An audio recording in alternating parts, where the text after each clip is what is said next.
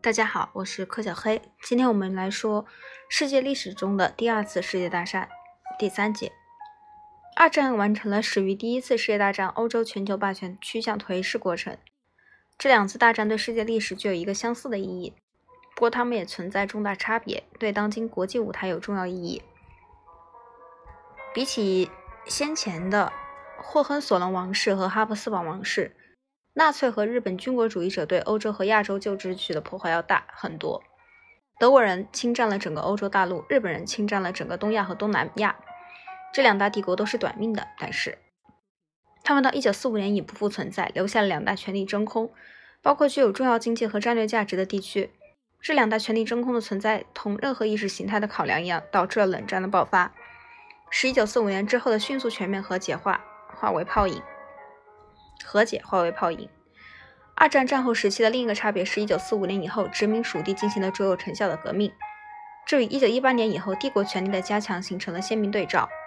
二十年内，欧洲初幅员辽阔帝国全都消失，因此，在紧随而来的战后岁月，全球两大突出的发展便是殖民地革命和冷战。这也是我们接下来两章的主题。这一节的推荐读物有：最吸引人、最发人深省的介绍第二次世界大战的著作是。The Good War, An Oral History of World War II, 1984. Writings on World War II, Service Center for Teachers of History, 1967. 是一部有用的文献目录指南。最全面的历史著作有 B.H. Liddell Hart 所著的《History of the Second World War》，G. Wright 所著的《The Ordeal of Total War》（1939 to 1945）。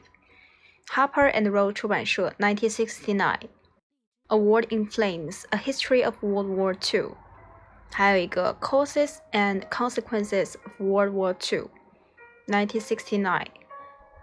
The Collapse of the Third Republic, Simon and Schuster 出版社，1969，对法国的沦陷做了生动的描述，描述德俄战争各个阶段的著作有《Cold War Barbarossa》1973. Marshal Zhukov's Greatest Battles, 1969. Russia at War, 1941 to enemy at the Gates, the Battle for Stalingrad》，《The 900 Days, the Siege of Leningrad. Leningrad》，1969。关于希特勒在东欧的种族灭绝政策和做法的著作有《the Holocaust, Holt Rinehart and Winston 出版社 1985. Hitler and the Final Solution, University of California 出版社 1984. 和 Hitler's Willing, Executioners 1996. 后者认为，很多德国人不是在服从屠杀犹太人的命令，而是认为自己在做正确的事情。这个打了引号啊。分析导致日本加入战争的外交著作有 The Road to Pearl Harbor, Princeton University 出版社，1950。Hitler and Japan, The Hollow Alliance, 1966. Pearl Harbor, Warning and Decision, Stanford University 出版社，1964。对日本偷袭珍珠港的环境做了权威性的分析。Combat the Pacific Theater, World War II 是一部关于太平洋战争的优秀选集。 the Rising Sun: The Decline and Fall of the Japanese Empire, Empire。Bedtime Books 出版社1970，用日本人的观点描述了战争。The Atomic Bomb and End of the World War II, Princeton University 出版社1970，为美国使用原子弹辩护。Diplomacy Hiroshima and Potsdam 兰登书1965和 Decision to Use the Atomic Bomb North. 1995，则攻击了美国使用原子弹，认为这是反苏的一个步骤。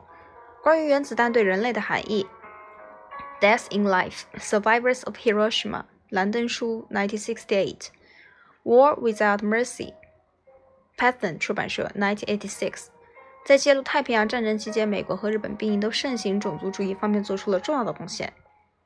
《Why the Alliance Won》Norton 出版社1996。